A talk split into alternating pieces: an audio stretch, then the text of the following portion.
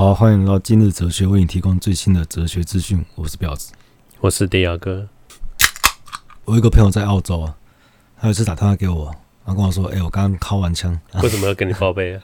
然后他说：“因为他是跟一群人合住的嘛，然后他半夜的时候起来看窗外，外面是一片农田，感到心里非常平静。他说从来没有试过在大自然敲枪。他是跑出去敲，嗯，然后他跑出去的时候，就他一踩外面的烂泥巴。”他踩踩踩，然后他就躲在那个草丛里面，然后拿着手机，拿手机那个灯一照，那苍蝇就飞过来。哎啊，我的场景像那个恐怖片那种小官佬的，对，是第一个死的就是他。然后，然后他就一只手拿着手机，然后一只手在那边敲嘛，然后双脚要不停的这样踏踏踏，不然苍蝇一直飞过来。然后他又是烂泥土的爬爬爬，然后终于他终于考完了，然后说他就跟我说他感觉没有比较好，他是考完才发现没有比较好吗？对吧？他就跟我说他觉得这个不值得一试。我对性我有自己的方法论，就是因为我是一个没什么烦恼的人嘛，然后我会利用在做爱的时候，因为我们都想要保持持久嘛，就要快射的时候就会想一些那些。平常在烦恼的事情，让自己垂头丧气，他 找不到烦恼，用这种方式，我的烦恼得到排解，然后我的对象也得到了性愉悦，我就把这个方法交给我的朋友，然后我朋友就他照着我话去做，他一直回想他当兵的时候，在那边靠那个他们船底下的那个一些漆，他内心非常苦闷，他把这个回忆拿出来再回想一下，哎、欸，他用久会不会不觉了？不，他就排解掉了。然后下次想到这个回忆的时候，又跟那个姓氏绑定，然后感觉也没那么长，所以他反而哦，反而是性的愉悦盖掉他这个烦闷的回忆哦。对啊，哎，如果是反过来就很危险了。嗯，反过来性，他说想要做爱的时候他想到这个啊，就硬不起来，就垂头丧气，或者是两面刃，春风不再。那你事情是不是太悲惨了？你要挑个恰当好处的东西来来绑定。来做连接，中间哥。所以我发现蠢事九成都是跟性有关的，可是我们也可以有聪明的性行为啊。跟你说，性欲是非常原始又强大的原动力，可是它力量太强的就容易脑冲。你知道这个性欲是来自哪里没有？基因吧，哪里？想要生小孩的欲望啊，啊，生殖意志啊，对啊。好，今天是 EP 四十三，性爱行善学。那我们在生活上性话题很少，或者说不够重视啊，很多。是私底下很多，台面上很少，就是啊，一般不在吹嘘，就是来说笑话，不然来侮辱人。你说不会两个两个夫妻或情侣在讨论说，我们昨晚的性爱非常的美好，嗯、不会拿出来这样讨论哈。因为你太认真谈，就像性教育或者什么性伦理啊，一些比较学术性的性学，你太无聊，没有兴趣。但你只要讲的很真实，大家就很有兴趣。所以要谈论真实，就是一样最求真的哲学来探讨嘛。我就在谈论性关系与幸福的时候，就提到亚当夏娃偷尝禁果之后，然后性欲就是加注在他们身上的惩罚。哎，所以是上帝一开始设定就人类是没有性欲的。嗯，而且我们现在也会用偷尝禁果来形容青少年的那个性行为嘛。可是为什么说是惩罚？而且我觉得这个很有可能是人类最大的秘密。你要说惩罚，可能上帝当时伊甸园他设定就是养两个人的就好了，就有性欲之后，他们就开始一直在跟 兔子一样生一窝。还是结扎就好了。就我们发现，我们觉得性很美好，会不会只是一场骗局啊？有可能性本质就是痛苦？我自己回想我的一生这样子啊，在还没有经验过性之前，我就非常渴望嘛。然后渴望如果得不到满足，就是痛苦。在性经验之后，那你可能会受挫吧，例如说表现不好，或者或是觉得很失望。那如果真的是满足了，觉得很美好，那但你持续不久了之后又空虚，那最后还是痛苦。但是你的肉体上的刺激也未必是舒服了，它只是感觉像被蚊子咬，不得不抓一下。被咬不舒服，抓完也不舒服，可能是想抓。我觉得是每个人个体差异吗？性欲这东西很奇怪。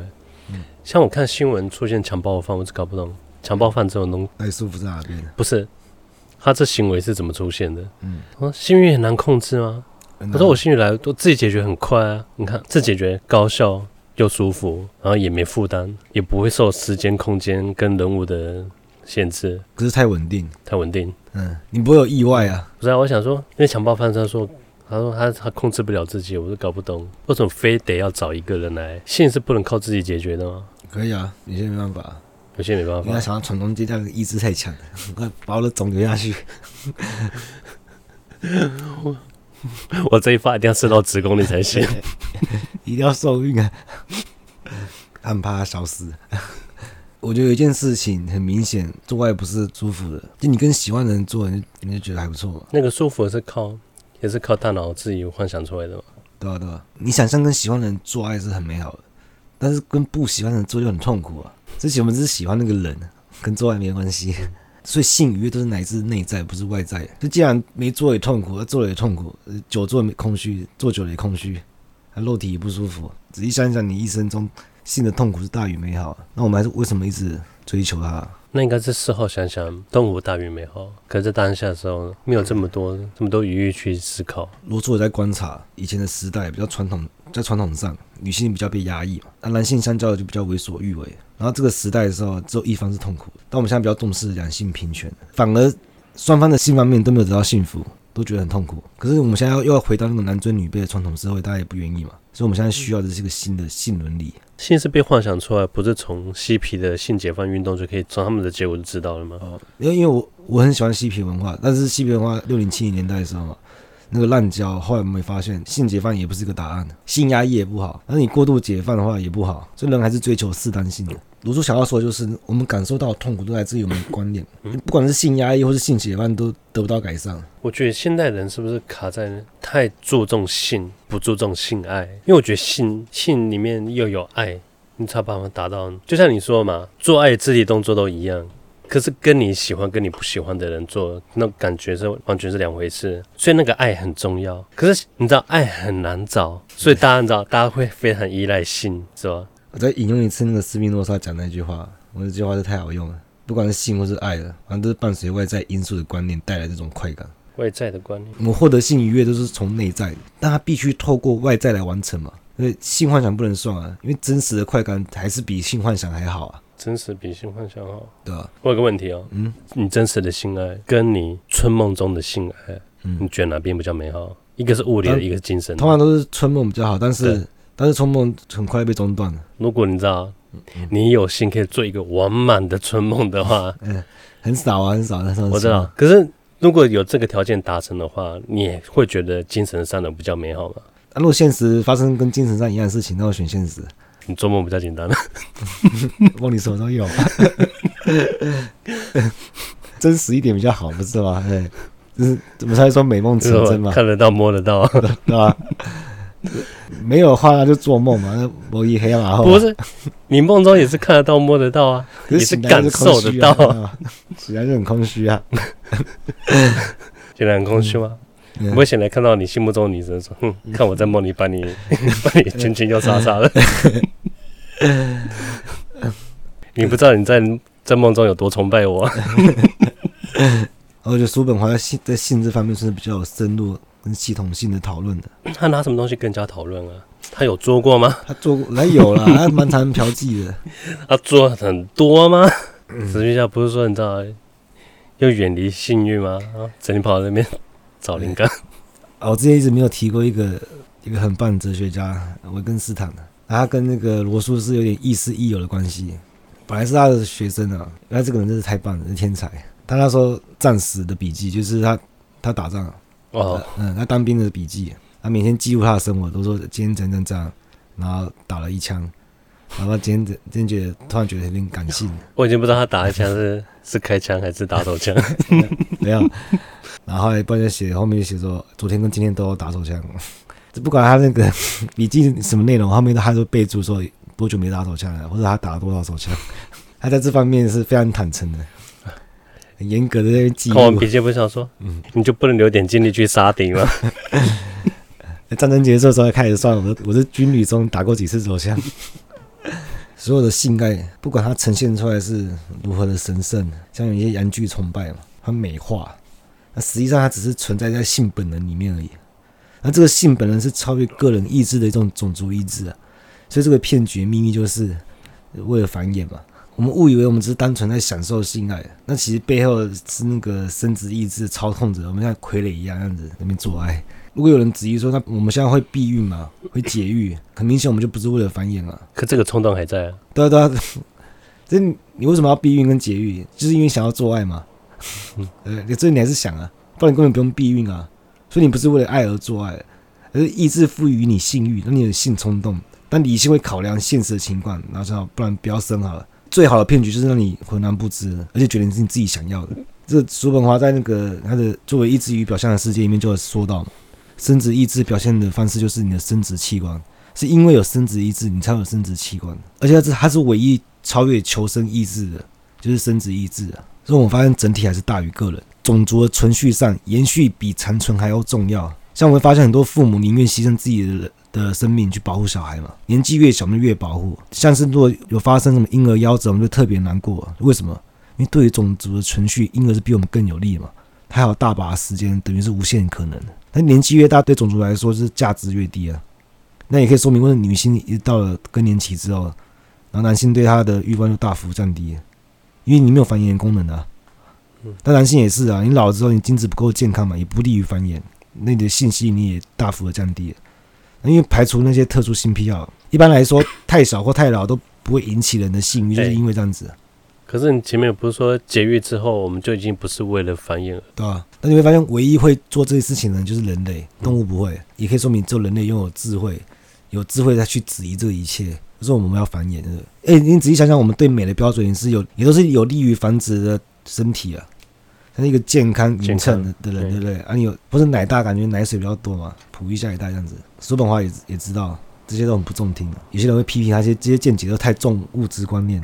可是就是因为性欲会让人家麻木，那这是必须的，因为人是拥有智慧的，那智慧只服务于个人，那意志是服务更高层次的目的，它是为了整个种族啊，所以我们产生矛盾，因为我们想要的并不是有利于我们个人的，所以我不是说智慧可以抵抗意志啊，但意志也有一个高明的手段来蒙骗智慧，所以它赋予你幸运，你会渴望，你会冲动，你会盲目，你会觉得幸福，而且还觉得自己是发自内心想要的。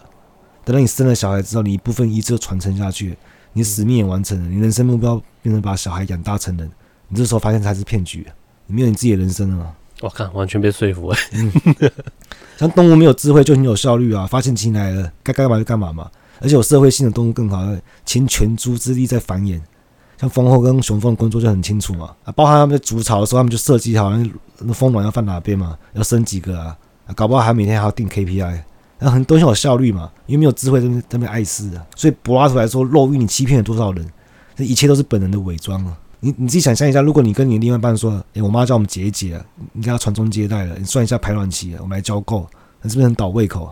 感觉你要像一台生产机器一样？我们会觉得这个骗术这么伟大，是因为我们以爱之名来包装它。那最后叔本华说，是为什么脱单的人都要偷偷摸摸的？因为他们是叛徒啊，就快要结局了。那他们又揭开一个新的人生，另一场戏幕。那这个悲剧一直延续下去。但我自己是不支持禁欲的，而且罗素有谈论过禁欲主义，然后大部分都是为了满足自己限制别人的欲望。哦，他们只是 禁止别人，这样子感觉很爽而已。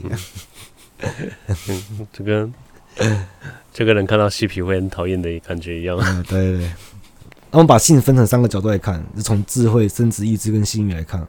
像性欲，我我可以享受性爱，这就算这是骗术的怎样？这愉悦是真实的、啊。他刚刚就可以解释那个圣的模式，嗯，就是理智回来啊。这这有什么好玩的吗？哎，好空虚哦。干、嗯、干嘛？干嘛为了这个 人道？劳心劳力，过度纵欲就很浪费这个力量嘛。就是我一直在想，练辟邪剑法到底是牺牲付出了多少？啊，光是他可以专心练功，就你知道不得了。把所有时间拿来练剑法，对啊，把打手枪的时间来练剑。他们从生殖意志来看，目前种族没有灭绝的疑虑嘛？因为社会就是看起来运作好好的，虽然现在有少子化倾向，但不至于种族灭绝嘛。因为我不像叔本华这么悲观了，认为人活得痛苦，因为痛苦没有不好啊。搞不好小孩艺术家嘛，痛苦更能激发创造永恒的更艺术，不更痛苦。对，因为人的本质是追求幸福。嗯，可你经历经历你的人生，发现他妈太不划算了吧？他说痛苦时间占绝大部分，你一辈子可能只有几个 moment 才是幸福的时刻，就是为那几个瞬间，然后经历整个人生的痛苦。我 说，这个太不划算了。你只能等你发现之后，你已经来不及，我只能这样。对啊，对啊。还有，我觉得智慧棋并不是单纯的抵抗意志，它只是为了探究性爱的本质。因为的确社会越来越稳定，这种情况就给我一个不婚不生的条件嘛。我们刚刚讲到少子化，很大原因都是这些臭猫咪害的。你不觉得这些动物，很多动物取代了小孩子的功用了吗？还有一天发现猫的猫的数量比人类还多，反过来被统治。而且养猫成本跟小比起来太便宜了吧？感觉够划算的。反正我觉得人还是追求适当性的。